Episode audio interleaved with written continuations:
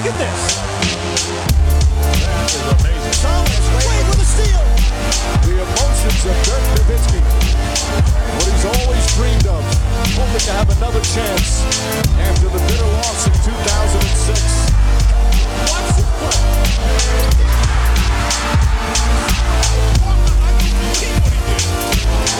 That is amazing. Hallo und willkommen zu Gut Next, dem deutschen Basketball-Podcast im Internet. Mein Name ist André Vogt und ich begrüße euch zur neuen Folge unseres kleinen, aber feinen Basketball-Hörspiels. Heute mit dem Fragenfreitag am Sonntag. Äh, von weg, kurze Ansage, ihr habt es vielleicht mitbekommen, ähm, ich habe die Rapid Reaction eben gerade aufgenommen, äh, bevor es hier jetzt mit dem Fragen-Podcast weitergeht. Ähm, da habe ich, äh, falls es überhaupt interessiert, ähm, kurz erklärt, warum das diese Woche ein bisschen anders läuft als sonst. Habe ein bisschen Stellung äh, bezogen äh, zum Thema Ukraine, äh, zum äh, gesagt, was ja ein bisschen was mir auf dem Herzen lag. Von daher, das wird jetzt hier nicht dabei sein. Das wird jetzt ein reiner Fragenpot, soweit das möglich ist. Ähm, vielleicht hier mal Hinweis, auch falls ihr die, die Reaction nicht gehört habt oder, oder nicht hören wollt. Äh, von weg äh, der Aufruf. Versucht doch zu helfen den, den Menschen äh, in der Ukraine oder den denen, die geflüchtet sind. Ähm, wie gesagt, ich habe es eben schon mal erklärt, ich sage es gerne nochmal bei uns. Ähm, wir packen heute viele, viele Sachen zusammen, Sachspenden etc., um äh, über eine befreundete Polin äh, das äh, mit einem, ja, ich denke mal, es ist ein LKW, hoffentlich ein paar mehr, äh, nach Polen zu schicken, um dort an der Grenze den, den Flüchtlingen äh, zumindest mit zu helfen, indem sie mit was Nötigste haben, ob es jetzt Kinderspielzeug ist, ähm, Klamotten, ne, wir gucken, dass wir da jetzt ein Care-Paket zusammenstellen. Wenn das bei euch in eurer Stadt auch Menschen gibt, die das machen, äh, fragt doch mal rum, googelt. Ne? Es gibt sicherlich auch vom Deutschen Roten Kreuz etc. da Aktionen, spendet. Äh, ich gesagt, bin auch gerade dabei, noch eine Aktion aufzusetzen.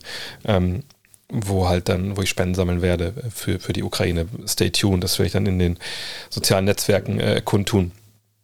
Ähm, ja, das wird an dieser Stelle äh, dafür, äh, dazu gewesen sein. Wenn ihr noch mehr hören wollt, dann hört euch einfach den Beginn der Rapid Reaction an. Auch die ganze Rapid Reaction lohnt sich sicherlich.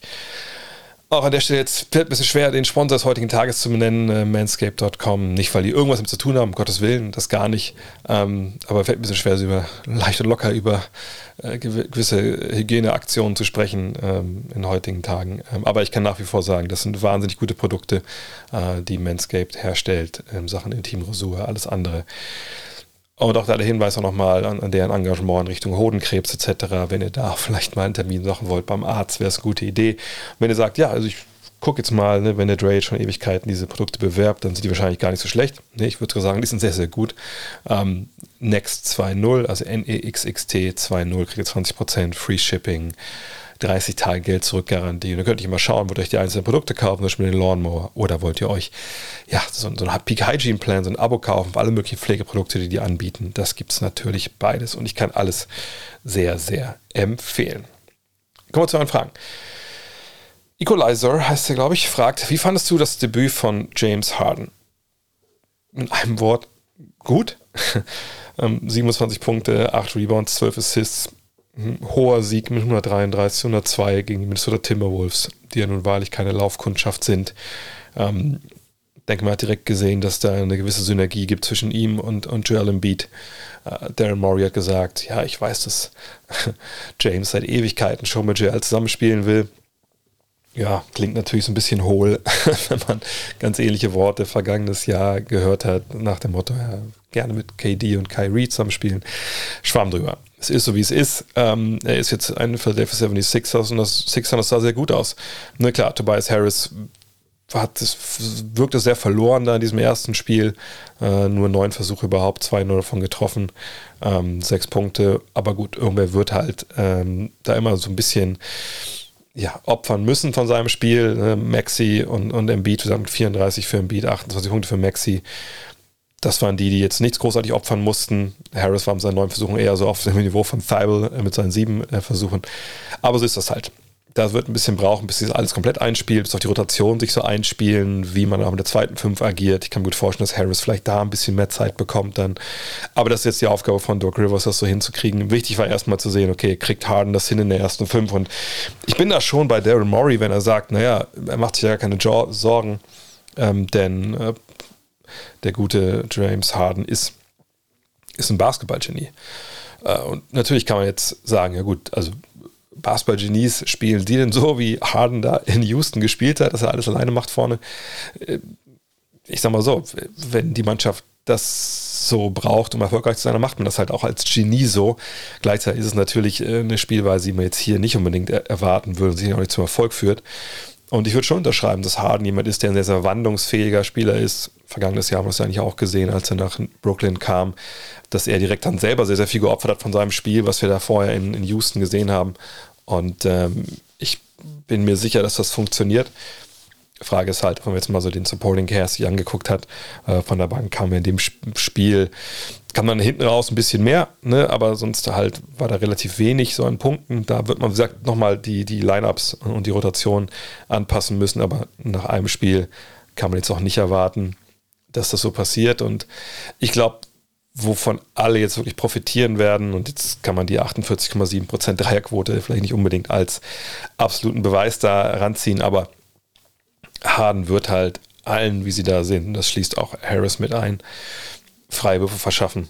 Ähm, gerade das Two-Man-Game von ihm und Embiid wird für die anderen sehr, sehr wertvoll sein, dass sie eben leichtere Abschlüsse kriegen und von daher denke ich, das Debüt war ein Hinweis darauf, wie das laufen kann in Zukunft. Werden jedes Spiel mit 30 gewinnen? Sicherlich nicht, aber das war schon sehr, sehr, sehr gut und ähm, hoffen wir mal, dass wir mehr von dieser Konstellation sehen werden, dass da keine Verletzungen gibt etc. Und dann ist schon ein sehr interessantes Team, ähm, die Sixers, wenn es dann in die Playoffs geht.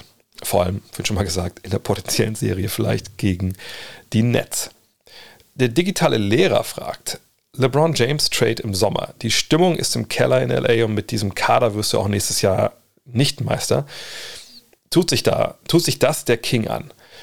Naja, der King hat da erstmal überhaupt nichts zu melden, wenn wir ehrlich sind. Ne, sicherlich, er wird Free Agent im Jahr 2023 und wenn er weg wollen würde, ich glaube, das haben wir schon ein, zwei Mal erlebt, äh, wenn es um die Klienten von Clutch Sports, von Rich Paul, von den Agenten und Freunden von LeBron, Anthony Davis geht, dann ist Clutch nicht die Agentur, die dann aus dem kollektiven Herzen da äh, eine Mördergrube macht, sondern dann wird dann relativ forsch auch sowas forciert.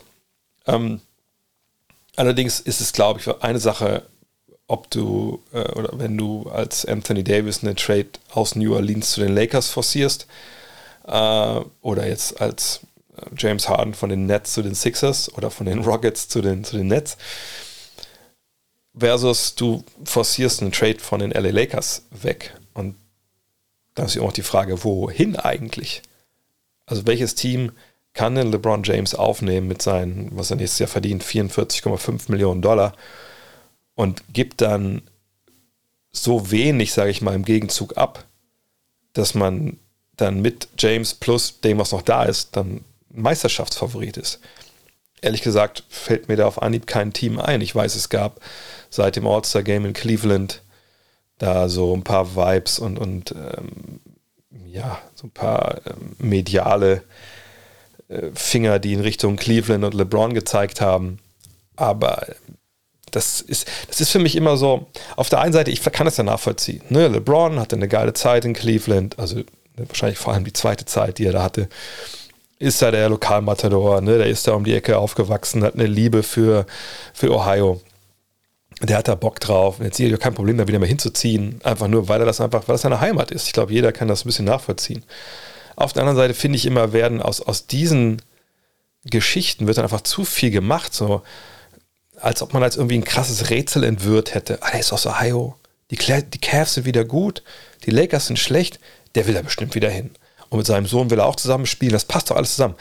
Für mich ist das ein bisschen zu billig, ähm, weil es einfach sehr, sehr viele Dinge, die, wenn wir schon in diesen privaten Bereich reingehen, die dann einfach komplett außen vor gelassen werden. Also zum Beispiel, dass er mit seiner Familie jetzt in LA lebt, dass äh, ja man einfach da natürlich auch ein gewisses ähm, Leben sich aufgebaut hat, dass er da auch schon längere Zeit, glaube ich, sogar zwei Häuser hat, wenn ich richtig informiert bin. Ähm, und dann frage ich mich so ein bisschen, naja klar, das heißt ja längst nicht, dass man da jetzt nicht äh, irgendwo wieder weggeht, denn man hat ja auch vielleicht äh, früher schon mal anderswo Häuser besessen. Ähm, aber die Familie von ihm, naja, also der Sohn geht ja auch da jetzt, was Sierra Canyon, wie die Highschool heißt, zur Highschool, äh, noch andere Kinder auch wenn man vielleicht sagt, gut, Kids, sorry, dafür kriegen wir so viel Geld, dass wir mal umziehen, auch wenn ihr Freunde habt und so. Also ich, ich wüsste jetzt nicht, warum man die Familie da rausreißen sollte für eine Option auf einen Titel, die ich einfach nicht realistisch sehe. Denn die Lakers haben jetzt ja auch nicht unbedingt die große Not. Ja, also wenn sie jetzt sagen würden, okay, wir, wir können LeBron traden für, was weiß ich, für James Harden, einfach nur, weil er gerne getradet wird, dann würde ich sagen, ja gut, okay, das macht vielleicht irgendwie halbwegs noch Sinn. Hat man einen Superstar, Superstar getradet, ähm, sicherlich jetzt auf die Legacy, um das Wort mal wieder zu benutzen, äh, gesehen, äh, sicherlich zwei Spieler, die dann nicht ganz zu vergleichen sind, aber vom Output gerade her passt das ja halbwegs. Aber so ein Deal wird man ja nicht hinbekommen. Also niemand gibt dir ja den jüngeren Superstar für LeBron James, der 37 ist. Also warum sollte man das machen? Also müsste es ja ein Deal sein, wo die Lakers irgendwie denken, ja gut, wir kriegen jetzt dann Spieler zurück, die mit Anthony Davis eine bessere Meisterschaftschance haben als äh, LeBron und Davis im kommenden Jahr. Ähm, und einfach auch darüber hinaus eine bessere Chance haben, mit Davis zu gewinnen, weil Davis ist ja der einzige ähm, aus diesem Star-Trio mit Westbrook, mit James und ihm, der über die kommende Saison noch Vertrag hat. Und ich, ich sorry, ich sehe es einfach nicht. Ich sehe einfach nicht, warum man, äh, wie man ihn da traden kann, Gewinn bringt. Du hast dann höchstwahrscheinlich länger laufende Verträge auch wenn es meinetwegen ein, zwei gute Starter sind, die du bekommst, du wirst sicherlich keinen Superstar kriegen, aber bist du dann besser? Macht es nicht dann vielleicht mehr Sinn zu sagen, ja gut, dann lass uns doch einfach jetzt diese Version, die wir jetzt momentan haben, äh, mit Davis, mit LeBron und mit Westbrook. Und wir gehen mal davon aus, Westbrook ist nächstes Jahr noch da, dass er seine Spieloption zieht. Dann lasst einfach nächstes Jahr irgendwie nachladen mit den ja, mit den Camelo Anthonys und Trevor Arizas dieser Welt, also ich meine, ne, Veteranen, die irgendwie nochmal am Ende der Karriere nochmal sich neben den Jungs spielen wollen, vor allem auch in L.A. leben. Und dann gucken wir, was nächstes Jahr bei rauskommt. Und wir gucken, ob wir auch mit Halen Horton Tucker plus unserem 2027er Pick und eventuell eine auslaufende Vertrag von Russell Westbrook irgendwas hinbekommen, trademäßig. Wenn das aber nicht klappt, dann lasst uns einfach das Ding durchreiten bis 2023 sagt, mit den paar Jahresverträgen, die wir noch abschließen, mit so ein paar Veteranen. Wir hoffen, dass alle fit sind. Wir hoffen, dass irgendwie uns zusammen grooven. Wir hoffen, dass wir vielleicht Westbrook während der Saison dann traden können für auslaufende Verträge oder länger laufende Verträge von mir aus auch, äh, die aber besser passen. Also so ein ne, Klassiker Problem gegen Problem. Und dann laden wir halt 2023 nach. Oder wir machen gar nichts großartig, sag, und gehen dann halt 2023 äh, in eine Free Agency jetzt weiß ich nicht, wer da alles zu haben ist, aber ein paar, glaube ich, Spiele sind schon relativ gut. Nächstes Jahr ist, oder dieses Jahr ist eher das Jahr, wo es relativ schmal ist. Und dann haben wir 2023 vielleicht die Chance, in der Free Agency uns den nächsten Star an die Seite von Anthony Davis zu holen. Und vielleicht ist ja LeBron auch an einem Punkt, wo er dann sagt, ja komm, dann machen wir mal ein bisschen weniger Geld hier. Mir ist wichtig, dass ich am Ende meiner Karriere die Chance habe auf einen Titel und die habe ich halt nicht, wenn ich hier noch 40 Millionen Dollar verdiene. Keine Ahnung, ob das überhaupt realistisch ist, aber das ist auch eine Denkweise, die man verfolgen kann. Und ich sehe einfach nicht, wie ein Trade von äh, LeBron die Lakers dem Titel näher bringt, als wenn sie ihn behalten. Und von daher würde ich nicht sagen, dass da ein Trade gibt. Es sei denn, sagt LeBron, wirft das alles über Bord und sagt, nee, ich forciere das jetzt hier über, über Clutch Sports. Ich denke eher, dass er dieses, dieses ganze Toberwo jetzt nach dem äh, Cleveland All-Star Game eher nutzt. Und da meine ich auch dieses ja, mediale Schießen so ein bisschen gegen Rob Pelinka, dass er seinen Einfluss im Sommer mehr, noch stärker geltend machen kann und dann das Team in, in seinen, ja, nach seinen Wünschen umstellen. Aber auch da werden die, die Möglichkeiten begrenzt sein und ich wüsste ehrlich nicht, ob das so viel bringt, wenn er da jetzt mehr zu sagen hat oder, oder Rob Palinka weniger. Es ist eine sehr, sehr schwierige Situation bei den äh, LA Lakers. Apropos schwierige, schwierige Situation. Nächste Frage kommt von Hertha Daly. I feel your pain. Ähm, hey, findest du, dass Matisse Thibel in den Playoffs unspielbar ist, da er offensiv einfach nur schlecht ist? Habe da letztens einen interessanten Beitrag gesehen, hätte gern deine Meinung. Hm, wir sind ja oft so ein bisschen schnell dabei, sagen, ja, der ist unspielbar. So. Ähm, ist aber natürlich eigentlich, äh, wenn man ehrlich ist, äh, falsch, das so zu formulieren. Denn das würde ja, eigentlich heißt ja unspielbar, okay, man kann ihn gar nicht, also der, der sorry, da können wir auch sagen, pass auf, kannst jetzt hier die nächsten zwei Wochen ausschlafen, äh, mach dich mal nicht so richtig tolle warm, äh, wenn du reinkommst, ist eh nur äh, Richtung Garbage Time oder so. Und das ist es ja nicht. Ne? Also unspielbar, man soll es eigentlich differenzieren. Also ne, unspielbar ist eigentlich so, wenn es dann hart auf hart kommt, ne, Crunch Time auch schon ein bisschen davor, da können wir den dann einfach nicht aufs Feld schicken, weil dann wird es halt schwer. So, das ist eigentlich, was man meint, ne, wenn man sagt, der ist unspielbar. Also ist er jetzt komplett unspielbar, dass er gar nicht aufs Feld kommt? Nee, natürlich nicht. Natürlich kannst du den spielen lassen. Ähm, weil er ein, ein überragender Flügelverteidiger ist, unorthodox und sicherlich auch einer, der, wenn man als so Oldschool-Coach drauf guckt, zumindest einem so ein bisschen das, das Auge nervös zucken lässt, wenn man so denkt, Alter, das sind so Sachen, die hast du aber nicht bei mir gelernt. Äh, aber er ist da stellenweise einfach sehr, sehr effektiv und er, der Erfolg spricht ja auch für ihn.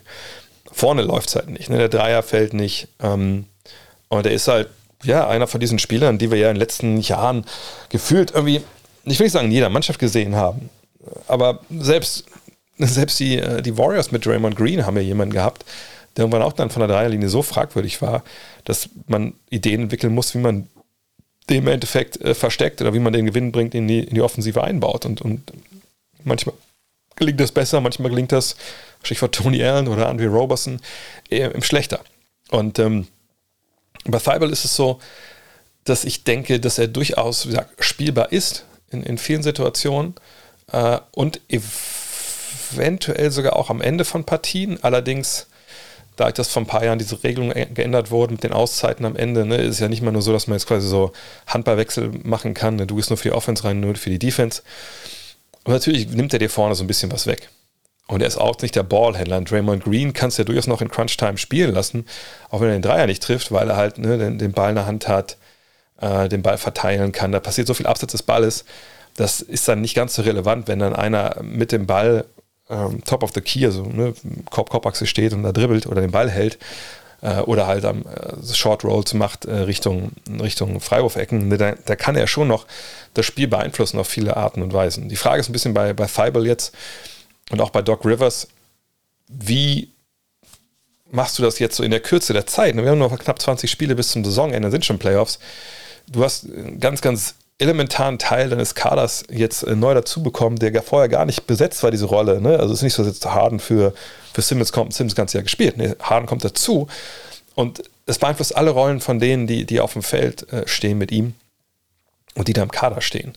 Und äh, was machst du jetzt, wenn dann immer Two-Man-Game gelaufen wird und, und Thibault ist halt einer, der draußen steht und nicht verteidigen muss. Ne? Also ähm, stellst ihn dann wie, wie Ben Simmons in Dunker-Spot, wo er dann vielleicht einfach das Spacing kaputt macht, steht in einer Dreierlinie, macht er da das Spacing kaputt. Wie setzt du ihn ein? Und ich sage ja schon seit Jahren, also ne, was mir oft ein bisschen zu kurz kommt, ist auch diesen, ähm, diesen Non-Shooter als, als Screener einzusetzen, als Cutter einzusetzen, in Bewegung zu bringen. Das fand ich, haben die äh, Sixers über die Jahre mit Simmons nicht wirklich gut gemacht.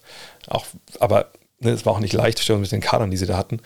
Ähm, bei Thibault würde ich einfach sagen, die Wahrheit liegt in der Mitte. Ich denke, er ist spielbar auf jeden Fall lange, aber wenn es im Endeffekt hart auf hart kommt in der Crunch-Time, da wirst du ihn wahrscheinlich eher rausnehmen. Und wenn dann Danny Green halbwegs auf Niveau ist, vielleicht eher ihn dann reinbringen. Ähm, allerdings ist es halt auch sehr, sehr situationsabhängig. Ne? Ähm, ich, gleichzeitig würde ich auch bei Feibel nicht sagen, dass ich da jetzt komplett aufgegeben habe, dass er jemals den Dreier halbwegs trifft, also mit vielleicht so 33, 34 Prozent. Das sehe ich durchaus in der Zukunft. Aber es ist halt, wie gesagt, es ist eine Geschichte, die situationsabhängig ist. Und jetzt zu sagen, der ist einfach nicht spielbar und der ist offensiv schlecht, aber offensiv schlecht ist ja auch hier eigentlich eher der falsche Begriff. Ich muss ja eigentlich sagen, dass er, dass er nicht werfen kann. Ähm, ich ich glaube, dass sie das nicht so als, als K.O.-Kriterium, dass ich denken würde, der muss jetzt nächste, der muss ab dem 15. April, wenn wir die Playoffs losgehen, sein Warm-up nicht ausziehen. Uwe fragt, glaubst du, Christoph Porzingis' Abgang hat was mit Lukas, also Luka Doncic's Leistungsexplosion zu tun? Oder überschneidet es sich nur damit, dass er sich in Shape gespielt hat, dass er jetzt also körperlich wieder fit ist? Kann so ein nicht fit wie Christoph Porzingis tatsächlich wie eine dunkle Wolke über dem Teamgefüge schweben und nun gewisse Ketten sprengen oder ist es tatsächlich nur eine Überschneidung der Geschehnisse? Ich kann das so schwer beurteilen, aber es wirkt einfach ein bisschen so, als kommt gerade alles zusammen und es, und es ist sowohl als auch. Ja, das wäre wahrscheinlich die leichte Antwort zu sagen, es ist, es ist wahrscheinlich beides. Ähm, wenn man mal drauf schaut, dann sieht man natürlich schon, ich lufe jetzt mal gerade die Zahlen von, Chris, äh, von Luka Doncic auf, ähm, dass er ja durchaus einen, einen, Sprung nach vorne gemacht hat dieses Jahr. Ähm, und das überschneidet sich natürlich äh, zeitlich dann schon ähm, ne, mit Christoph Porzingis. Ich gucke mal nach, er ist seit dem 30. Januar nicht mehr dabei gewesen. Wenn wir jetzt schauen auf, auf Doncic und Doncic's Zahlen, dann sehen wir bei ihm mit diesen Splits, also wo man sich auch monatlich anschauen kann, wie äh, ne, die Zahlen sich entwickelt haben. Dann sehen wir im Januar bei ihm ne, 25,6 Punkte, 10 Rebounds, äh, 9,5 Assists und wir sehen eine Wurfquote von 43,8 Prozent, also viel Feldwurfquote und Dreierquote von 28,2 Prozent. Und in den neuen Spielen im Februar sehen wir jetzt eine Wurfquote von 45,5, also nicht viel besser, aber eine Dreierquote von 42 Prozent. Wir ähm, sehen 34,8 Punkte und Rebounds und Assists sind eigentlich gleich. Ähm, also beschränkt sich es ja hier, also in Anführungszeichen, nur auf das Scoring, ne, auf die Wurfquote äh, und, und wie das da jetzt funktioniert. Da sind wir halt wirklich bei, bei einer ganzen, ganzen, ganzen Menge mehr, ähm, äh, mehr, mehr Punkten, sind auch bei mehr Würfen, aber auch bei einer höheren Effizienz natürlich ist das jetzt wirklich so, dass, sich um, um, es um diese Spiele halt geht und dass es vorher irgendwie, dass man sich da auf den Füßen stand? Ähm, ich kann mir das schon vorstellen, dass das eine gewisse Relevanz hat. Auf der anderen Seite ähm, ist es aber auch so, glaube ich, dass es nicht unbedingt an dieser, an dieser Wolke vielleicht hängt. Das ist auch einfach eh schwer zu beantworten. Ne? Wie, wie sehr belastet das jemand, wenn jemand auf der Arbeit auftaucht? formulieren wir es mal so, der, den man irgendwie nicht mag oder so. Ne? Und, und äh, dass es da atmosphärische Störungen gab, das haben wir auch schon früher gehört. Gleichzeitig, wenn so die Mavs gesehen hat, ich weiß nicht, wie es euch ging äh, bei den Spielen, die ich von den Mavs verfolgt habe oder auch kommentiert habe, hatte ich nie so den Eindruck, wenn halt Christaps da auf der Bank saß, dass man dachte, okay, neben dem will jetzt keiner sitzen oder da ist der Vibe irgendwie schlecht. Ich glaube, zum einen wirklich, ne, Luca hat sich in Shape gespielt. Ich glaube, dass diese Aufstellung, die sie da jetzt aufs Feld geschickt haben, wo, wenn ich mich jetzt richtig erinnere, ich gucke noch kurz mal auf die Starting Lineups der, der Mavs, wo man ja jetzt wirklich am Ende des Tages relativ klein agiert hat. Ja, genau. Also wenn man mal sieht, das habe ich gesagt, 30.01. So. Ähm, dann hat man jetzt eigentlich immer auf den großen Positionen entweder die äh, Kombination von Maxi Kleber und Dwight Powell, Dorian Finney-Smith und Dwight Powell, ähm, und das ist dann natürlich einfach auch ein bisschen, bisschen kleiner. Ne? Ähm, vorher waren es dann Porzingis, Kleber und Finney Smith. Ähm, und ich glaube, was Paul einfach bringt, äh, die, diese, ähm, ähm, diese Aufstellung oder generell, generell den, den Mavs halt bringt, ist halt, was vergangenes Jahr auch schon der Fall war. Ich meine, ich sehe ihn sehr kritisch in vielerlei Hinsicht und einfach auch, ne, würde eigentlich persönlich wahrscheinlich sagen, hey, Maximilian Kleber ist der bessere Spieler.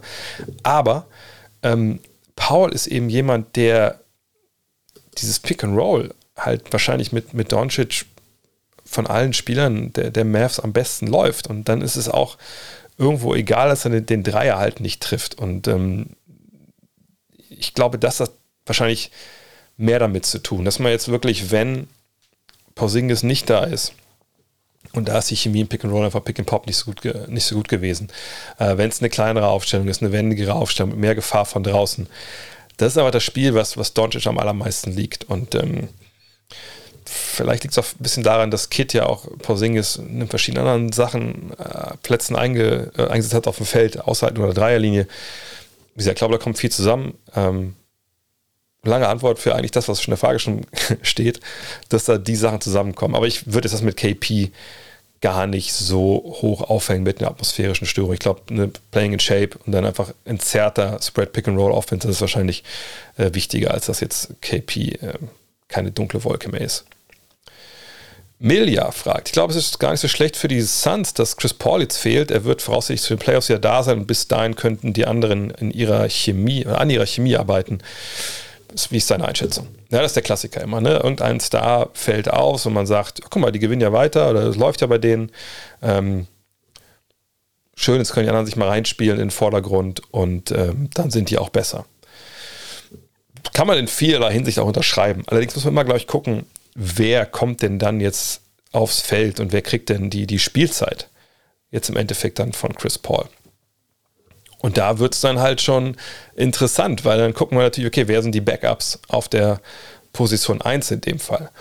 Und wenn wir die erste 5 schauen, dann sehen wir jetzt, dass da ähm, eine, eine Startformation draufsteht, die interessant war. Zum Beispiel jetzt äh, im Spiel gegen die, die Pelicans, was man verloren hat äh, nach dem All-Star-Break. Da gab es nämlich keinen Ersatz von der Bank, ne, was man vielleicht erwarten können, äh, dass da halt ein, ein Point Guard startet, ähm, sondern Devin Booker war quasi äh, äh, der Point Guard, ne, hat zusammen mit Cam Johnson, Michael Bridges, mit Jake Crowder und DeAndre Ayton äh, gespielt.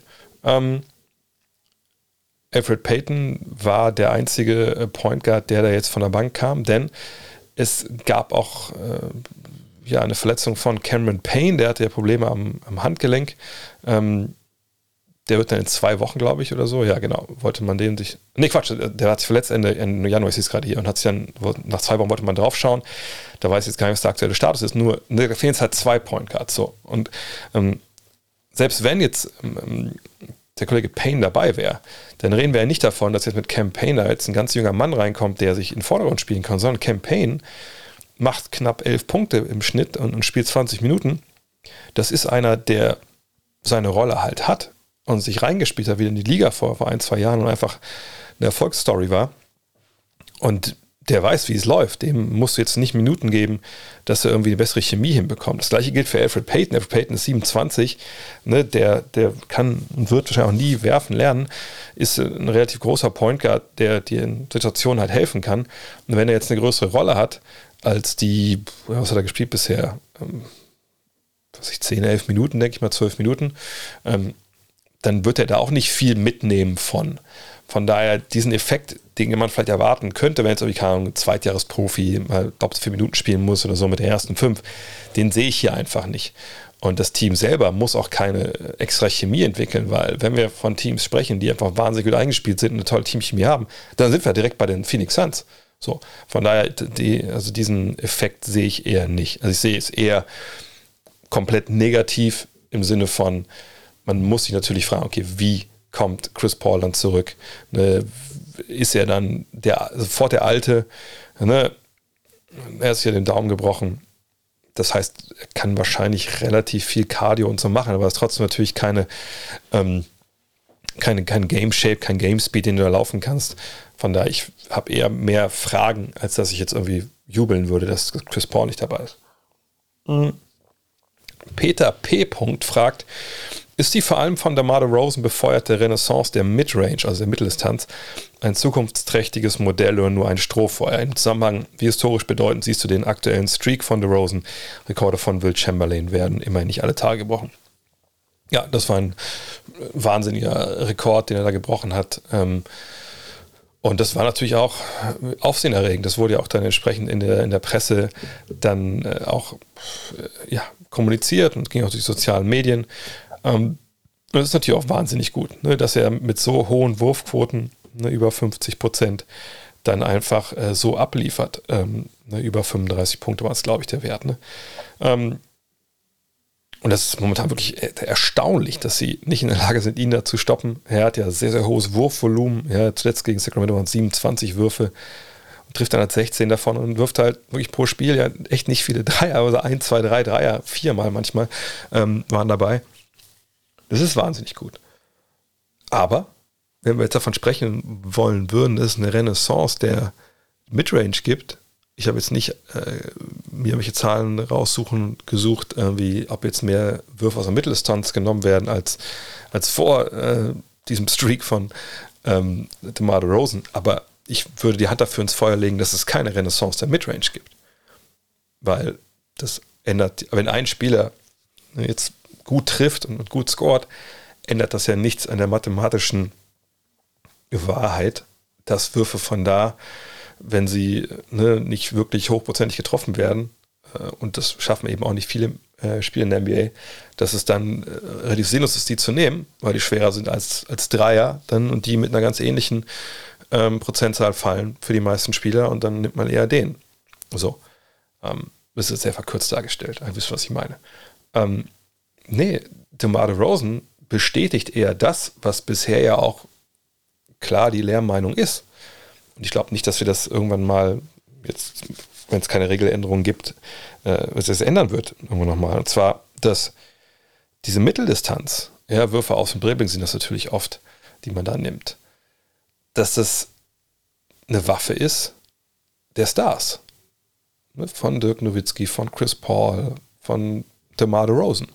Ja, also Leute, die wenn es auf ankommt, ihrem Team Punkte generieren müssen und dann irgendwie ins 1 gegen 1 gehen. Das 1 gegen 1 ist ja, ähm, es kann mehreres sein, aber am Ende des Tages ist es natürlich dann so diese Option, die man sieht im Sinne von, okay, wir haben jetzt rumgespielt, hier 20 Sekunden, es ist kein freier Wurf entstanden, so, jetzt müssen wir irgendwie machen. Gucken wir mal, ob unser Star nicht da 1 gegen 1, entweder gegen seinen Originalverteidiger, was nicht optimal ist wahrscheinlich, aber dann, äh, wenn es besser läuft, in einem Mismatch gegen den kleineren Spieler zum Beispiel, dass wir ihn da dann am Ende reinschicken können und dann haben wir ein gutes Gefühl, dass er die Dinger dann trifft. So, das ist ja nach wie vor vollkommen legitimes Mittel, allerdings für die Stars oder für die Spezialisten, die das können. Und wenn ich eins gegen eins gegen jemanden gehe und ich fange an der Dreierlinie damit an, dann würde ich sagen, in aller Regel wirst du diese Würfe aus der Mitteldistanz nehmen. Es sei denn, du gehst komplett vorbei und dann ist es halt ein Nahdistanzabschluss. Oder der Typ lässt 1000 Jahre Abstand und nimmst einfach einen Dreier, aber das ist natürlich relativ selten in der Situation.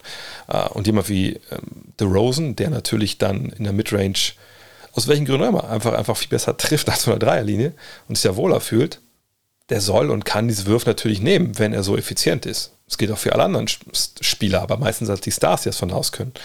Aber es wird jetzt nicht dazu sein, nicht so sein, dass irgendwie ein äh, Statistikchef äh, von irgendeiner Mannschaft sagt, hey, Orlando Magic läuft nicht so gut dieses Jahr, ich habe geguckt, ähm, der Marder Rosen, der trifft so gut aus der Mitteldistanz, wir sollten jetzt mal anfangen, aus Mitteldistanz zu werfen, weil diese Dreiernummer ist einfach Blödsinn.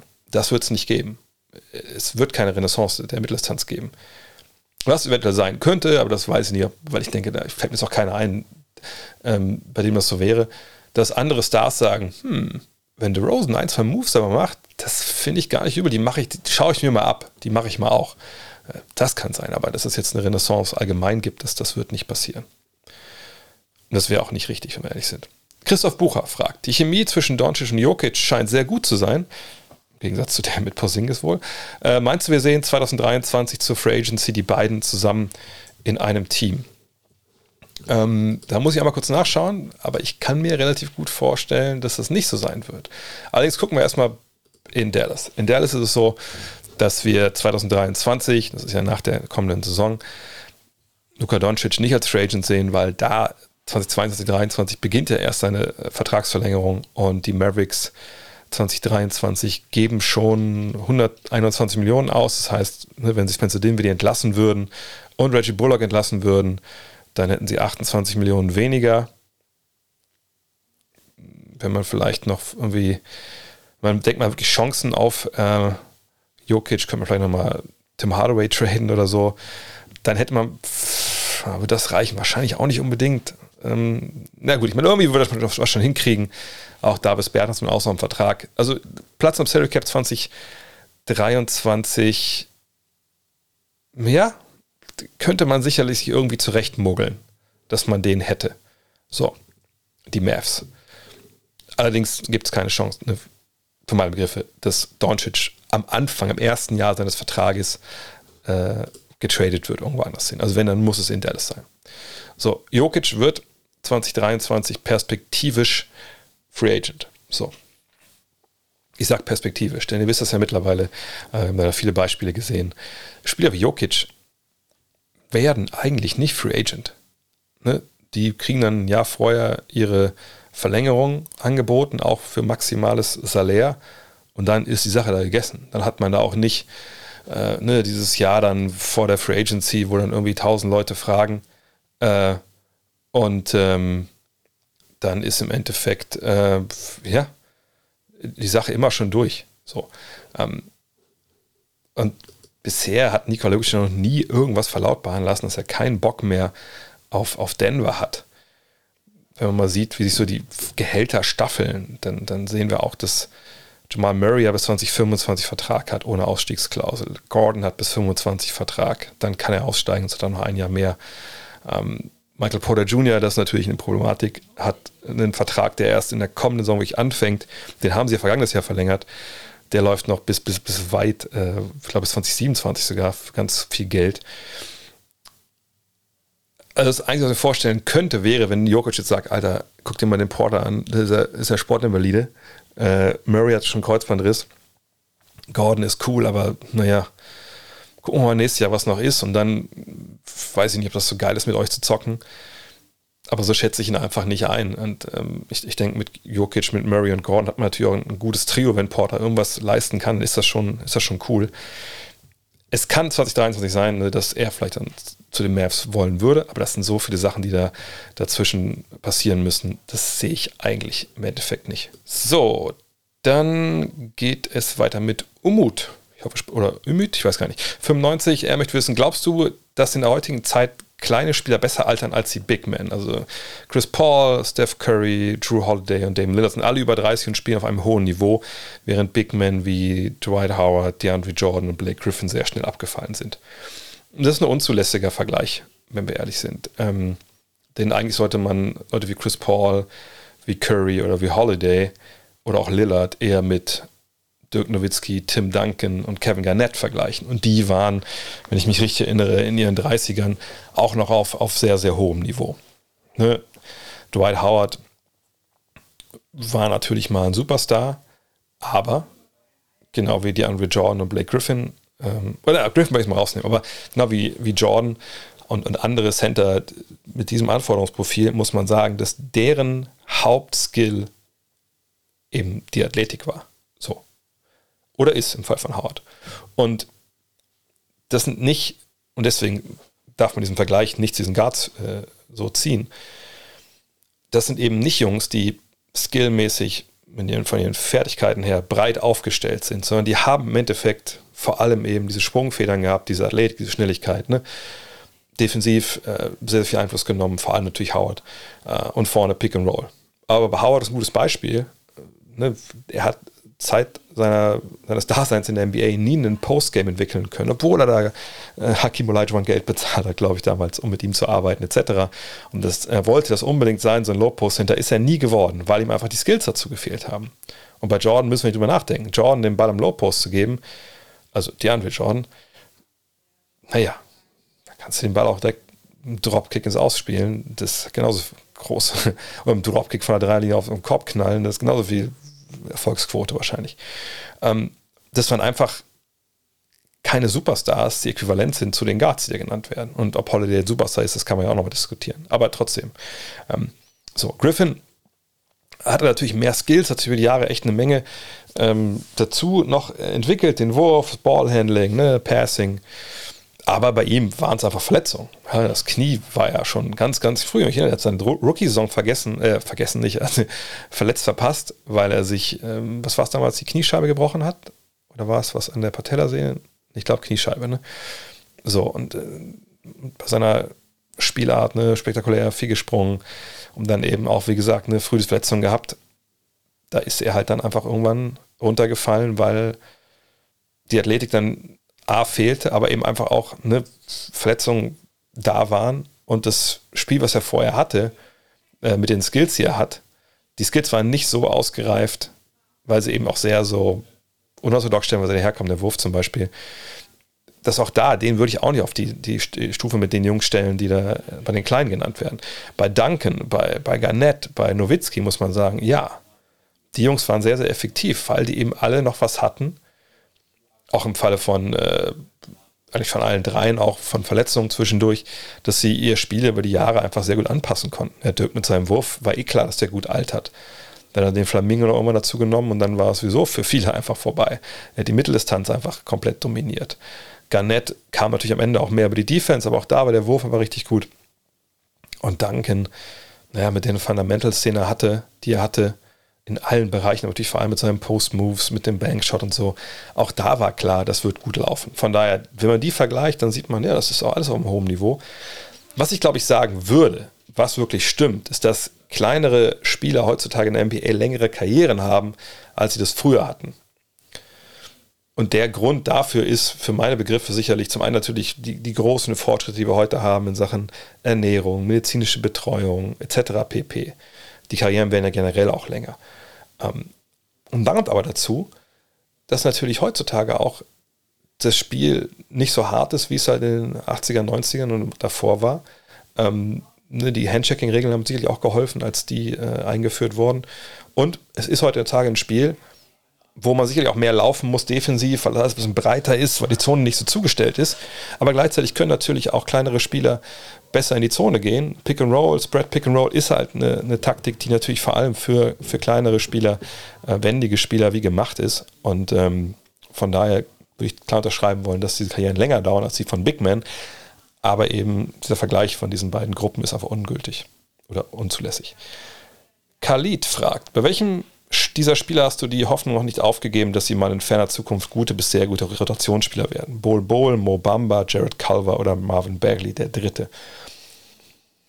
Im Endeffekt habe ich es bei niemandem von denen aufgegeben, weil es alles noch junge Spieler sind, die aus welchen Gründen auch immer bisher in ihren Rookie-Verträgen nicht wirklich funktioniert haben. Ja, Bol Bol hat einfach nicht geschafft, äh, in Denver in einer sehr, sehr tiefen Mannschaft äh, sich seine Minuten zu erarbeiten. Jetzt war es jetzt verletzt. Mobamba ne, war ein Projekt von Anfang an, da wusste man, es wird ein, zwei Jahre dauern. Dann kamen Sachen wie Covid und Long-Covid bei ihm dazu. Ähm, dieses Jahr zeigt er, dass er, dass er gut kann. Jared Culver, gut, den kann man vielleicht sagen, der da vielleicht die größten Bedenken, aber auch da würde ich noch nicht die, die Flinte ins Korn werfen. Und Marvin Bagley hat bei den Kings bisher gespielt und war auch oft verletzt. Also, ne, ich würde bei allen dreien, wenn man jetzt gute bis sehr gute Rotationsspieler damit definiert, die können so, was ich, sechster bis achter Mann werden, da würde ich bei allen, also beim Team, also wenn die Playoffs kommt, da würde ich bei allen sagen, ja, das kann ich mir sehr gut noch vorstellen. Amparo Mace fragt, sind NBA-Spieler freigestellt, wenn in ihrer Heimat Krieg herrscht? So wie Alex Len und wie Michailuk, das sind ja die einzigen beiden Ukrainer, glaube ich, derzeit in der NBA. Und wie politisch darf man in der NBA sein? Hashtag Freedom Kanter. Naja gut, du wirst ja, äh, glaube ich, wie, wie in jedem Job wenn es da schwerwiegende familiäre Gründe gibt und, und, du da irgendwie helfen musst, dann kannst du dich ja freistellen lassen. Das ist in der NBA nicht anders ähm, als in jedem anderen Job. Ist das dann bezahlt oder unbezahlt, so unwichtig das wahrscheinlich erscheint auf den ersten Blick, das ist ja eine andere Frage, aber ähm, natürlich können die sich freistellen lassen. So ist es nicht. Also, Kemba Walker wurde gerade freigestellt, weil er einfach sich für die nächste Saison vorbereiten will. Das ist nicht das Thema wie politisch darf ein NBA sein? Also mit dem Hinweis auf Freedom Kanter, also auf Enes Freedom. Ich hatte letztes Mal darüber gesprochen, das will ich gar nicht so viel, äh, ich glaube, ich habe da, glaube ich, im Fragenstream, das möchte ich gar nicht so viel hier ausführen. Du darfst natürlich politisch sein. Ähm, und das, die NBA durchaus ist ja auch selber politisch. Positioniert sich ja auch, wenn auch vorsichtig, äh, aber klar, gerade Black Lives Matter war natürlich ein Riesenthema auch in der Bubble. Ähm, und wenn ihr euch erinnert, da wäre die Saison fast abgebrochen worden. Und ähm, wenn man jetzt hier jetzt steht, wie politisch darf man in der NBA sein, ähm, dann meint das ja wahrscheinlich eher die Spieler und nicht, nicht die Liga selbst. Aber die Liga selber hat sich ja sehr stark positioniert. Auch natürlich auch sicherlich auch auf sanften Druck, der nicht so sanft war von der Spielergewerkschaft, der aber auch vollkommen gerechtfertigt ist. Ähm, ist nicht, ich glaube, es ist nicht der, es geht nicht darum, ob man politisch sein darf, es ist so ein bisschen die Frage, äh, wann schadet es dem Geschäft? Und ich weiß, es klingt super zynisch. Aber ich will nur darstellen, wie das halt da drüben funktioniert und auch hier ja auch funktionieren würde. Wenn wir uns mal davon lösen, dass das jetzt eine Sportliga ist und wir sehen halt die NBA, genau wie die Fußball-Bundesliga, die Fußball- äh, die, die Basketball-Bundesliga oder die Champions League oder egal welche Profisportliga wir nehmen wollen, dann sind das ja in aller erster Linie, das würden, glaube ich, alle Verantwortlichen dieser Ligen sagen, Wirtschaftsunternehmen. Ne? Das ist ähm, natürlich Sport und ich weiß, dass wir alle Sport natürlich auch ein bisschen verherrlichen als, als und das gibt es ja auch, wird ja oft genug gesagt, Sport darf nicht politisch sein, etc. pp. Was Bullshit ist, weil Sport schon immer politisch war, kann ich vielleicht noch was erzählen aus meiner Studienzeit dazu. Ähm, und wir denken aber, ja, das muss da drüber stehen, das hat damit nichts zu tun, bla bla. Aber das ist natürlich Blödsinn. Ne? Sport ist Teil der Gesellschaft. Die Gesellschaft kann gar nicht anders, sie ist immer politisch. Äh, und das gilt dann auch für, für den Sport und, und für diese Wirtschaftsunternehmen. So. Die Frage ist jetzt, aber wann schadet es diesem, diesem wirtschaftlichen Dasein der, der, der jeweiligen äh, Liga, des jeweiligen Unternehmens, was da ein Angestellter oder eine Abteilung oder der Chef halt sagt. So. Und da gibt es natürlich ganz unterschiedliche, ähm, naja, Dinge, die passieren können. Ähnlich an Daryl Morey, an seinen Tweet Richtung äh, China oder Richtung Hongkong war das, glaube ich, damals, ne? Ähm, der für hunderte Millionen von, von Ausfällen gesorgt hat an, an, an Dollar bei der Liga. Ne? Enes Freedom mit seinem, was hat er auf die Schuhe, glaube ich, was mit Free Tibet geschrieben und dann waren die Spiele der Celtics in, äh, in China nicht mehr zu sehen. Ähm, dann gab es da natürlich auch Einbußen. Wenn was schlecht fürs Geschäft ist, dann äh, haben Firmen ja, den Impuls zu sagen, gut, da müssen wir mal gucken, ob das wirklich sein muss. Ähm, lassen das wir unterlassen, weil ne, wir sind ja hier im Business, vom, um Geld zu verdienen. Und da sind sie wahrscheinlich Sportligen genauso wie jeder anderes Unternehmen auch. Ich glaube, wenn der, keine Ahnung, der, der Chef der Deutschen Bank mit einem Free Tibet T-Shirt äh, in Davos rumläuft, wenn da dieses komische ökonomische Forum ist und die Chinesen sehen das, kann ich mir gut vorstellen, dass die nächsten Kredite dann äh, eventuell, die man sonst wie abgeschlossen hätte, nicht an die Deutsche Bank gehen. Oder wenn, wenn Herbert Dies hier vom äh, Autokonzern hier in der Stadt in Wolfsburg äh, mit einem Free Tibet T-Shirt durch die Fabrik in Chengdu, haben sie glaube ich eine, egal, äh, läuft, kann ich mir gut auch vorstellen, dass die, dass die Fabrik am nächsten Tag zu ist. So. Oder dass da ein anderes Logo draußen ansteht und die Schlüssel von Volkswagen nicht mehr funktionieren. Ähm, und man muss sich halt dann überlegen, jedes Wirtschaftsunternehmen für sich, ähm, was gestatten wir da und, wo sagen wir, hey, das gefährdet unsere Existenz und das gefährdet ne, unsere, unsere Bilanz etc. Ist das äh, romantisch, das so zu sehen, knallhart ökologisch? Nee, mit Sicherheit nicht. Deswegen ist es ja auch knallhart ökologisch gedacht. Auf der anderen Seite sollte es sicherlich möglich sein, äh, Protest zu äußern. Ähm, Problem ist halt, wenn das Spieler auf dem Feld tun und ähm, liegen, Geschäfte machen mit ja, Institutionen oder Ländern, wo halt, was ich, ne, äh, Menschenrechte verletzt werden, äh, wo man klar denken müsste, das ist eigentlich unmoralisch, mit denen Deals zu machen. Und da kommt man halt, glaube ich, in ein Thema, wo es halt unglaublich schwer wird, das dann zu bewerten. Ähm, ich, also, da muss ich eigentlich sagen, da bin ich manchmal auch überfragt, wo ist dann so die Grenze? Ne, nochmal, ich sage das immer mal wieder als Beispiel, nicht um das jetzt in jeden von euch und mir den schwarzen Peter zuzuschieben, einfach nur mal zu illustrieren, wie schwierig so, solche Verflechtungen halt sind. Ne, also äh, ich meine, ich, ich spreche das Ganze jetzt hier rein an einem Apple iMac. So, der ist zwar designt in Cupertino, aber der ist zusammengebaut in China. Ich denke, wenn ihr Basketballer seid, habt ihr sicherlich Nikes äh, zu Hause. Oder auch von mir aus auch Adidas oder New Balance oder oder Kangaroos oder wie sie heißen, die Schuhe, die ihr da habt. Und ich bin mir relativ sicher, dass in, in aller Regel zu 100 Prozent die eben aus China, Hongkong, Bangladesch, sonst woher kommen. So. Und unterstützen wir damit nicht alle irgendwie ne, so Unrechtsregime? Ich weiß es ehrlich gesagt nicht. Das kann sein, ne, dass das von Kindern zusammengeschraubt wird, was wir da haben. Ich, ich weiß es aber nicht. Ich, ich hoffe, dass es nicht so ist. Ähm, ist eure Heizung, die jetzt gerade läuft, ist da halt, ist das warm, weil da äh, jemand in, in Russland sich die Taschen mit voll macht. Das sind alles so Sachen, das ist so vielschichtig und, so weit zusammen, also verflochten, dass ich manchmal einfach auch vollkommen ohnmächtig davor stehe und denke, eigentlich müsste ich ja die, die ganzen Jordans, die hier stehen, Jahre mir gesammelt habe, da, weil ich die als Kind nicht leisten konnte, eigentlich müsste ich die alle raushauen. So, auf der anderen Seite, ja, bringt das irgendwas? Wenn wir jetzt mal auf, auf, auf Enes Freedom zurückkommen, er kann sich ja äußern. Ne? Er kann sich jeden Tag äußern, wenn er das will. Ne? Die USA sind ein freies Land, ich weiß, viele hören das nicht gerne, aber ist ja nun mal so, man kann ja alles reden. Ne? Nimmt ihm ja keiner Twitter und, und Facebook und, und, Instagram oder Truth Network mit, wie es heißt, weg. Er kann ja alles reden. Muss es auf dem Feld tun, wenn ähm, er in der NBA spielt klar kann er das gerne machen, aber die Frage ist halt dann, wie reagiert dann sein Arbeitgeber? Wie gesagt, wie reagiert äh, ein Arbeitgeber, wenn ihr politischen Slogans auf die Arbeit kommt, e-, egal was ihr macht? Und es ist halt eine schwierige Diskussion. Ich weiß, dass das in, in vielen Kreisen auch äh, als Waffe genutzt wird gegen die NBA. Ne? Ja, warum seid ihr für Black Lives Matter, aber ihr macht Geschäfte mit China? Aber ich denke nicht, dass ehrlich gesagt, Enes Freedom momentan keinen Job hat in der NBA und wer weiß, ob er nächstes Jahr einen bekommt. Jetzt, jetzt wurde er entlassen, das hat aber sicherlich nichts mit seiner, äh, also hat auch was natürlich damit zu tun, dass die Rockets eines der begehrtesten Teams oder beliebtesten Teams in China sind.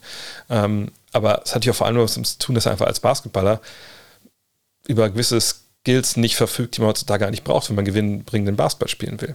Und gucken wir nächstes Jahr bei ihm dann ihn irgendwo eingesetzt sehen oder nicht. Ähm, aber wie gesagt, ich glaube nicht, dass man nur bis zu einem gewissen Grad politisch sein darf in der NBA und dann nicht mehr. Ne, gut, früher war das mal anders. Ich glaube, wenn ihr mit der Geschichte von Craig Hodges vertraut seid, da kann man, glaube ich, klar sagen, dass der geblackballt wurde von der Liga, äh, als er sich damals halt dann auch ne, klar positioniert hat in Sachen, ja, interessanterweise Black Lives Matter, obwohl das den Begriff damals noch nicht gab. Ähm, aber bei Enes Freedom, ja, müssen wir mal abwarten, ähm, was da passiert. Ich denke, der NBA hat dann ein groß, hat sich viel gelernt und hat sich viel verbessert. Man kann sicherlich noch daran arbeiten, aber ich bin ehrlich gesagt nicht, ich sehe es nicht so, dass jetzt Enes Freedom da aufgrund seiner politischen Einstellung äh, irgendwie der Mund verboten würde, dass er deswegen nicht arbeiten darf oder kann. Das hat, glaube ich, auch viel mit seiner basketballerischen, äh, ja, mit seinem Arbeits für Schaffen zu tun. Und warten ab, wie es nächstes Jahr dann aussieht. Also ich würde schon erwarten wollen, dass er nächstes Jahr irgendwo in irgendeinem Kader auftaucht. Ähm, Erik Brandmeier fragt, wenn du nur Ost- oder nur West-Playoffs schauen dürftest, was würdest du, für das würdest du nicht entscheiden, also die Saison wahrscheinlich. Der Westen scheint in der Spitze stärker, dafür haben gleich sechs oder sieben Teams im Osten die Chancen auf die Conference Finals. Ich würde, ja, das ist schwer momentan. Also wenn, wenn alle fit sind in der Eastern Conference, also da haben wir eine Menge Verletzte angefangen jetzt von Oladipo, der nächstes Jahr, der nächste Woche hoffentlich sein Comeback gibt. Ähm, über Chicago natürlich. Äh, bei Philly sieht es momentan ganz gut aus, aber ähm, ne, wenn alle fit wären, also Lopez vor allem natürlich in Milwaukee, ähm, wenn in Brooklyn alle mit dabei sind, ähm, dann würde ich schon sagen, den Osten. Ich denke auch, die interessanteste Serie wäre für mich wirklich so eine Serie aus, aus Philly gegen, gegen Brooklyn, einfach um, um das zu sehen, wie das funktioniert. Ähm, und im Westen, klar, haben wir mit Phoenix und Golden State zwei Teams, die vorne wegrennen und Draymond Green ist ja auch wieder im Training, er soll jetzt Training zurückkehren, ist glaube ich zurück sogar. Ähm, von daher, wenn er mit dabei ist, dann ist es ja auch, wenn dann auch ähm, Chris Paul dabei ist, die Serie, glaube ich, Phoenix gegen Golden State will jeder sehen. Aber dahinter die Teams, auch weil ne, in Denver keiner weiß, was mit Jamal Murray ist und so, und Michael Porter Jr. ist eh raus. Minnesota, finde ich, ist zu weit weg von, von, von allem, ne? also im Sinne von, dass sie in den Playoffs irgendwie überraschen könnten. Die Clippers werden eventuell Paul George zurückkriegen, aber ich denke, bei Kawhi Leonard ist es fast schon der Zug abgefahren und wenn er zurückkommt, wird er nicht so gut sein oder so bei 100% sein, dass es Unterschied macht. Die Lakers sind ja einfach ein ziemlicher Clusterfuck momentan und was dann im Play-in-Terminal kommt, ist eh egal. Von daher, nee, ich würde mich zwar freuen auf die Grizzlies, keine Frage, aber ich würde mich klar für den Osten entscheiden, wenn da alle fit sind. Ansonsten ist es wahrscheinlich 50-50, aber wenn sie fit sind, dann schon den Osten. Josh fragt, von welchen NBA-Stars erwartest du, dass sie bei der EM im Sommer spielen werden? Doncic, Schröder, Gobert etc. Absagen aufgrund fehlender Versicherung dürfte es ja dieses Jahr keine geben.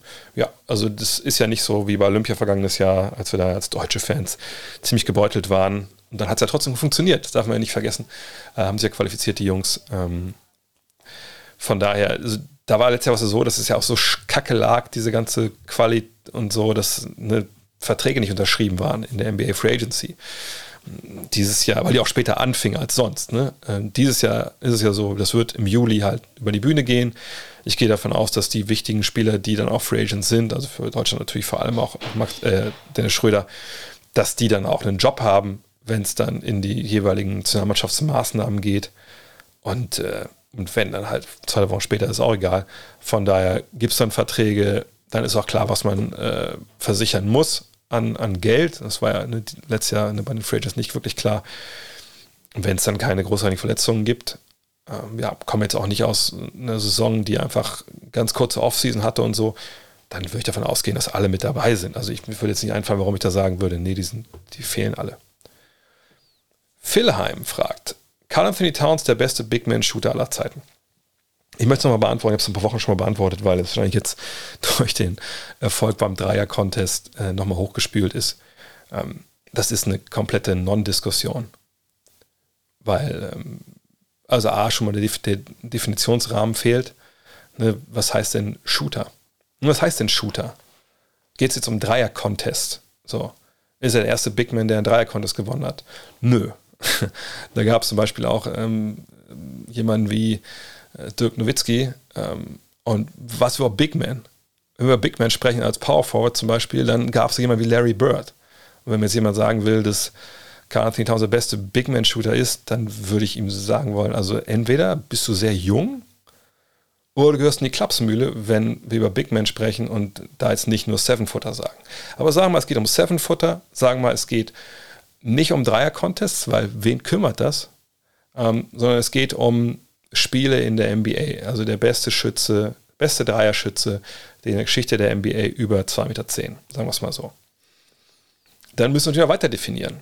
Dann geht es darum, und nicht mal Dreierschütze, sondern Shooter heißt ja eigentlich, du schießt Dreier, du schießt aber auch aus dem Zweierbereich, du schießt aus dem Dribbling, du schießt aus dem Stand, Freiwürfe würde ich noch mit reinnehmen wollen, sicherlich. Ähm, ich würde auch Post-Moves mit reinnehmen wollen, weil die werden ja in der Regel auch geworfen und nicht irgendwie ähm, Korbleger würden es ja nicht mit reinzählen. So, und wenn ich mir das alles anschaue und ich gucke mir an, was Carl Anthony Towns, der ja auch selber kein Seven-Footer ist, ist ja nur 6'11, also aber 2,10 Meter, deswegen habe ich es ja gesagt, ähm, dann möchte ich da ehrlich sein, dann, dann fällt es mir wirklich schwer, nach, was hat er jetzt in der Liga gespielt, sechs, sieben Saisons, überhaupt ne, nach sechs, sieben Saisons für irgendjemanden zu votieren als besten äh, ja, Schützen, whatever, wie man es definieren will, äh, aller Zeiten. Ähm, wenn ich dann auf die, die Quoten gucke, dann muss ich sagen, ja, natürlich, dieses Jahr 40,9% von der Dreierlinie, das ist richtig gut. Ne, letzten Jahre auch öfter dann über 40% gegangen. Äh, lange Zweierbereich ist auch gut. Aber ja, wir müssen jetzt die, die Quoten vergleichen von, von Dirk und ihm. Das ist auch ein bisschen unzulässig, weil natürlich das Spiel sich in der Zeit auch sehr verändert hat. Aber es kommt da zu einer Sache, die wir einfach bei ihm nie wegdiskutieren können. So. Und ähm, das ist halt, dass er, da kann er auch dann bedingt nur was für. Er hat eine Playoff-Serie gespielt, ja, im Jahr 2017, 2018. Da hat er von der Dreierlinie 27 Prozent getroffen äh, aus dem Zweierbereich 51, ist natürlich gut. Aber seine Effective Field äh, Percentage war bei 49,2 Prozent. Das ist dann unter 50 und da ist so ein bisschen ne, die, die Linie, wo man eigentlich drüber sein muss. Und er hat in dieser Playoff-Serie in fünf Spielen ähm, 15 Punkte aufgelegt in 34 Minuten. Also auch jetzt nicht so, dass er damals gegen die Houston Rockets da ähm, ja, jetzt irgendwie nur ganz kurz nur gespielt hat. Ähm, von daher, also wie kann man guten Gewissens argumentieren, dass er der beste Big Man Shooter aller Zeiten ist. Wenn man eigentlich all diese Definitionen, die ich gerade genannt habe, oder diese Differenzierung eigentlich reinbringen muss.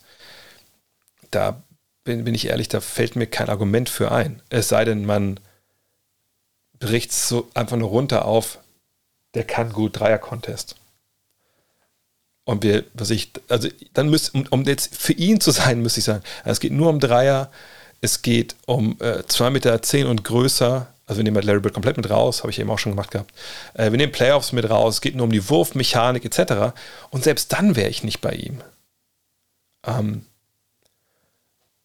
auch weil natürlich die, die Ansprüche an, wenn wir jetzt ne, den Dreier mit rausnehmen, also sagen, das ist alles, ne, die, die aus der Mitteldistanz, ne, die Postmove etc., da muss ich sagen, bin ich klar bei Dirk Nowitzki. Nicht, weil er Dirk Nowitzki ist, sondern weil einfach wir da viel, viel mehr gesehen haben auf einem extrem hohen Level über eine wahnsinnig lange Zeit. Und diese lange Zeit hat er noch nicht gespielt, da kann er natürlich auch nichts für. Aber ne, wir sehen aber auch jetzt in der ganzen Zeit nur eine Playoff-Teilnahme. Ähm, wir, wir, sehen natürlich ähm, ne, gute Quoten, aber eben nicht auf der höchsten Bühne und, und nicht, äh, noch nicht mal in den, also geschweige denn irgendwie in den Finals irgendwie. Und von daher wüsste ich jetzt nicht, wie man irgendwie dafür votieren könnte. Selbst wenn man nur jetzt die Technik nimmt und die beiden würden sich an die Dreierlinie stellen, Dirk und er, ähm, würde ich trotzdem mal für Dirk stimmen. Aber wie gesagt, das, dann kommt man in einen Bereich, der einfach nicht objektiv zu bewerten ist. Äh, von daher, nein, Carl Anthony Towns ist nicht der beste Big Man-Shooter aller Zeiten. Und die Frage können wir auch nicht beantworten, bevor er seine Karriere ein bisschen weiter gespielt äh, hat und wir wissen, ob der überhaupt in den Playoffs funktioniert. Dirkules fragt, äh, wer galt in der Zeit vor MJ als GOAT und könnte man sich das damals, konnte man sich damals vorstellen, dass jemand wie MJ in die Liga kommt und eigentlich kaum noch als GOAT abgelöst werden kann? Ähm, also wir haben ja für unsere Gut Next Magazine, es gibt ja noch ein paar Ausgaben, gutnextmag.de, ähm, uns ja viel mit dieser Frage beschäftigt und äh, Björn Lehmkühler hat sich äh, mit der Frage beschäftigt, äh, mit den Ancient Goats, also ne, den Greatest of All Time, als quasi für uns so heutige äh, Leute äh, die Time gerade angefangen hat. Und wenn man dann schaut, dass die NBA oder die Basketball-Öffentlichkeit einfach in den, was war es denn, in den 50er Jahren, glaube ich schon, ne? Jetzt fällt mir gar nicht ein, also was haben die irgendwie, ich glaube, einen Anlass nach der Erfindung des Spiels, ich glaube 50 Jahre danach oder so, haben sie halt äh, den Greatest of All Time gekürt. Damals schon. Was wir aus heute sich total unsicher sind und denken so, hey, da, seit, da, seit damals ja ein paar Jahre lang gegangen, wie konntet ihr damals schon den Goat küren? Naja, die gleiche Frage wären uns wahrscheinlich unsere, also wenn es das alles noch gibt, dann Klimakrise, aber werden uns hoffentlich dann äh, unsere Kinder und Kindeskinder fragen, wow, wie konntet ihr auf die, kommt ihr auf die Idee, den Goat zu küren? Äh, ne, bei eurer ersten Ausgabe. Ähm, von daher, das ist schon ein Thema, was es schon länger gab, ja, also sagt in den 50ern. Aber dann, glaube ich, ist es ziemlich abgeflacht und man hat, glaube ich, gar nicht so sehr darüber diskutiert. Ähm, also nach allem, was ich auch jetzt in unserem Heft gelesen habe, war das dann gar nicht so das riesige Thema. Ich glaube, Kareem Abdul-Jabbar war dann jemand, der dann, dann weit vorne war. Natürlich hat man mit, mit Russell und Chamberlain da zwei dominante Figuren in den 50er, 60ern gehabt also 60ern gehabt eigentlich eher. Ähm, aber Jordan war dann, glaube ich, auch jemand, der in einer Situation war, die es ja so vorher nicht gab. Wenn ich überlegt, ne, die Liga beginnt und dann sind die Celtics so dominant und gewinnen ja so viele Titel, dass es ja gar nicht sein kann, dass irgendwer anders da als GOAT gesehen wird, als zum Beispiel Russell, wenn man darüber diskutieren wollte damals. Ähm, dann kommen die 70er, die, wo, wo wir im besten Falle Parität haben, wo es auch nicht dieses eine grandiose Team gibt, was alles dominiert oder, oder mehrere Titel gewinnt wirklich.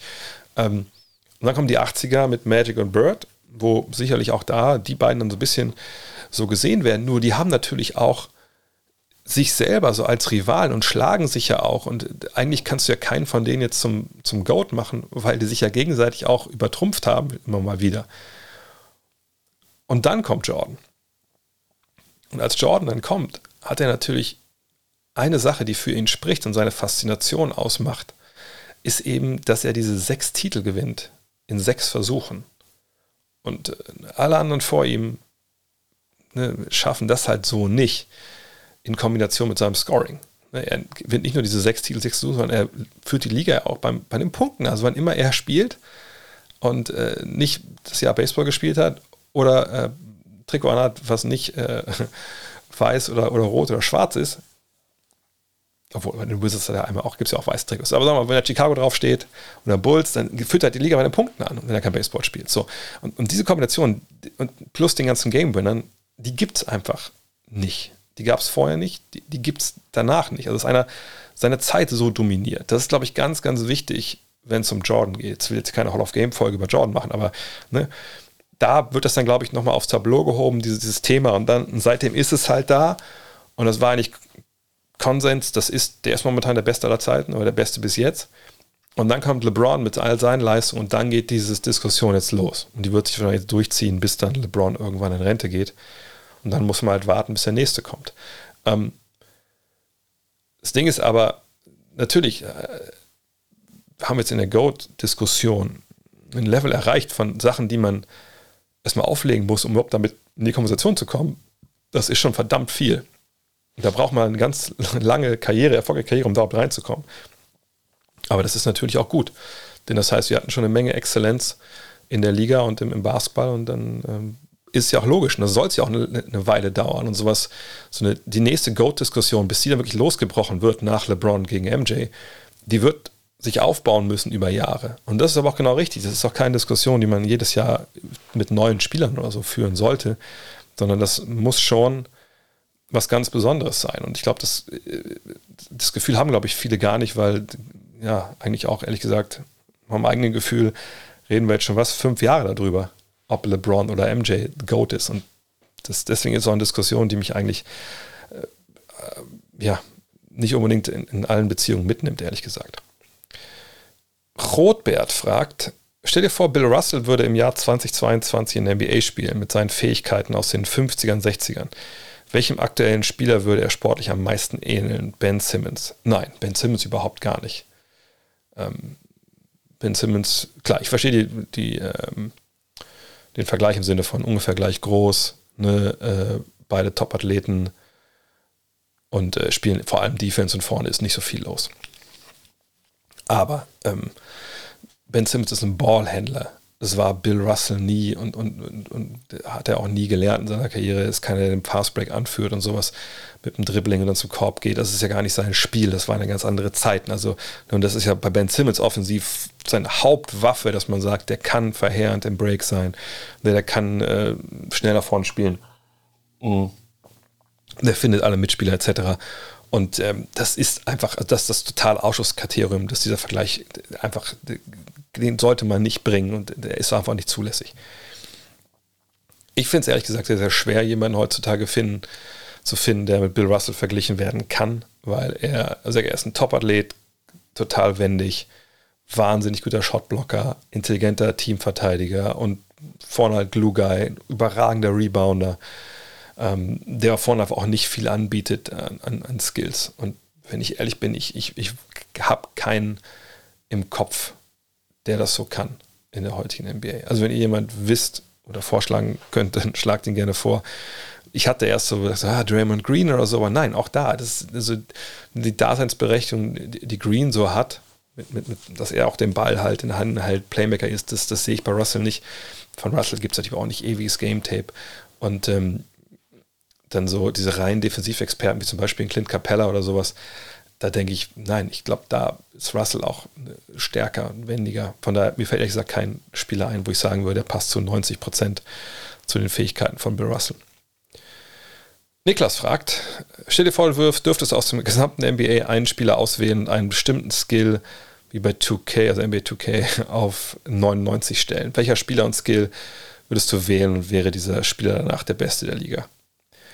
Nee, der beste Liga, das würde mich langweilen, wenn ich ehrlich bin. Ähm, ich würde wahrscheinlich einen Spieler, der eine klare, riesige Schwäche hat und die ihn total einschränkt und ähm, der aber auf anderen, anderen Wegen und anderen Bereichen einfach richtig gut ist, den würde ich gern wahrscheinlich äh, einfach mal ne, dann die Chance geben, zu zeigen, was er kann und einfach sein Spiel nochmal öffnen. Also Ben Simmons ist natürlich eine Antwort, die man geben kann.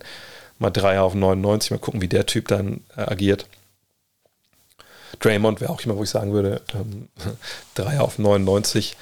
Ähm, Steph Curry, ich weiß gar nicht, was sein Dreierwert ist bei, bei Golden State, da wahrscheinlich ist relativ nah dran bei 99. Das wird wahrscheinlich nicht viel bringen. Ähm, wahrscheinlich würde ich am Ende mich wirklich für, ähm, wofür würde ich mich entscheiden?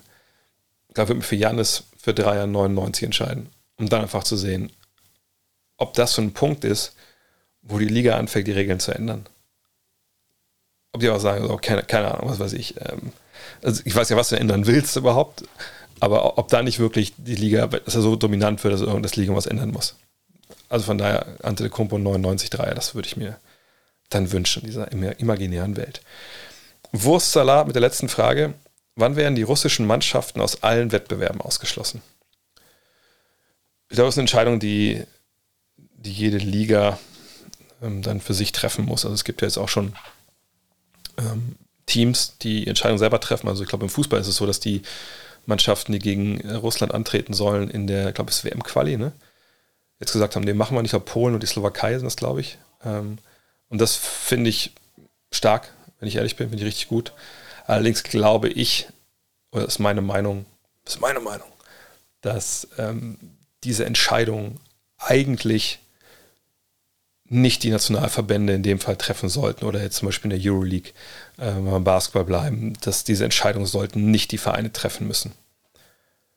Ich finde, es ist, es ist eine Entscheidung, die das jeweilige, also das übergeordnete Gremium, sage ich mal, also die FIBA muss diese Entscheidung treffen im Basketball, äh, die Euroleague muss die Entscheidung treffen. Ähm, und ich finde, das ist mittlerweile auch alternativlos. Ähm, also was ich mir wünschen würde von der FIBA ist, dass sie allen Spielern, die in äh, Russland spielen und äh, nicht russische Staatsbürger sind, die vielleicht auch gar nicht mehr da sein wollen. Also ich glaube, äh, gibt es auch schon die ersten Amerikaner, die dann aus der, der Liga ähm, ja, äh, die da weg sind. Man sollte auch einfach den, ja, den, denen einfach die Chance geben zu sagen, pass auf, ähm, ja, geht bitte, ähm, also geht, wohin ihr wollt, ja, von uns ist, verlasst euer, ähm, verlasst euer Team, wir stellen euch frei, ne, ihr seid jetzt nicht mehr gebunden an die jeweilige Mannschaft. Ähm, ne, ihr könnt die Teams vor verlassen, ihr könnt euch vielleicht keine Ahnung, an ein Team anschließen oder so, wo das wahrscheinlich eher schwierig ist, jetzt im Februar. Aber sagen wir mal, ihr könnt gehen, es gibt keine Folgen für euch, dass ihr jetzt gesperrt seid nächstes Jahr, weil ihr einen Vertrag nicht erfüllt habt oder so. Das würde ich mir von der FIFA wünschen. Ich würde mir auch wünschen, dass man wirklich sagt, ähm, dass Russland bis auf weiteres äh, aus allen Wettbewerben erstmal äh, ausgeschlossen ist. Wie gesagt, habe ich vorhin vergessen. Also ne, Sport unpolitisch und so, das ist halt Bullshit, das war es schon immer. Ähm, ich hatte in der Sporthochschule ein sehr, sehr cooles sporthistorisches Seminar damals, wo es zum Beispiel um Olympia ging. Äh, und ich hoffe, es kriegt alles richtig zusammen, aber ne, zum Beispiel Olympischen Frieden gab es halt nicht. Die Athleten, wenn sie dann da hingereist sind, äh, nach, nach Olympia, die hatten dann halt so, mehr so, einen, so einen Freifahrtsschein, dann durften sie durchs Kriegsgebiet durch und dann durften auch nicht aufgehalten werden, aber die Kriege gingen schon weiter. So, ähm, politisch wurde der Sport schon immer ausgeschlachtet. Ähm, und für meine Begriffe muss man jetzt einfach äh, der Führung in, in, in, in, Moskau halt zeigen, dass man als, als Weltgemeinschaft zusammensteht und eben dieser Führung klar sagen, so geht's halt nicht. Wir wollen mit euch nichts zu tun haben. Ähm, da muss es, da darfst du bei den Sanktionen einfach auch dann keine Tabus geben, wenn sie halt Sinn machen. Und ich finde, sportlich macht es halt auch sehr, sehr viel Sinn. Man verzeigt, nein, wir wollen das nicht. Wir können mit euch nicht auf einem Feld stehen und so tun, als wäre jetzt nichts gewesen. Natürlich können die Spieler nichts dafür und eure Bevölkerung kann zum großen Teil auch nichts dafür.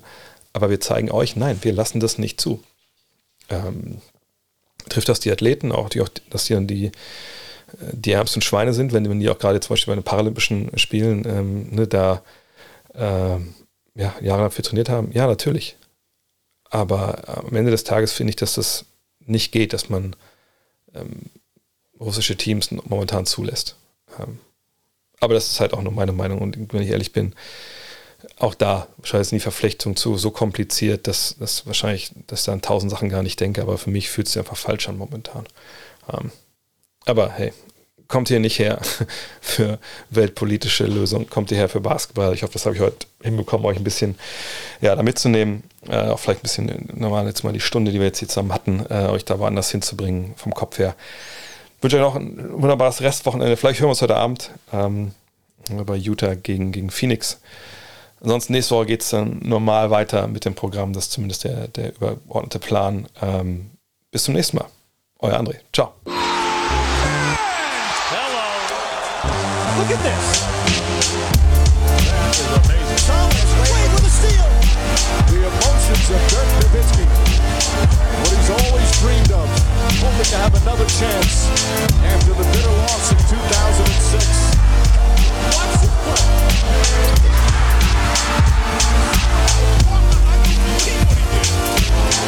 That is amazing.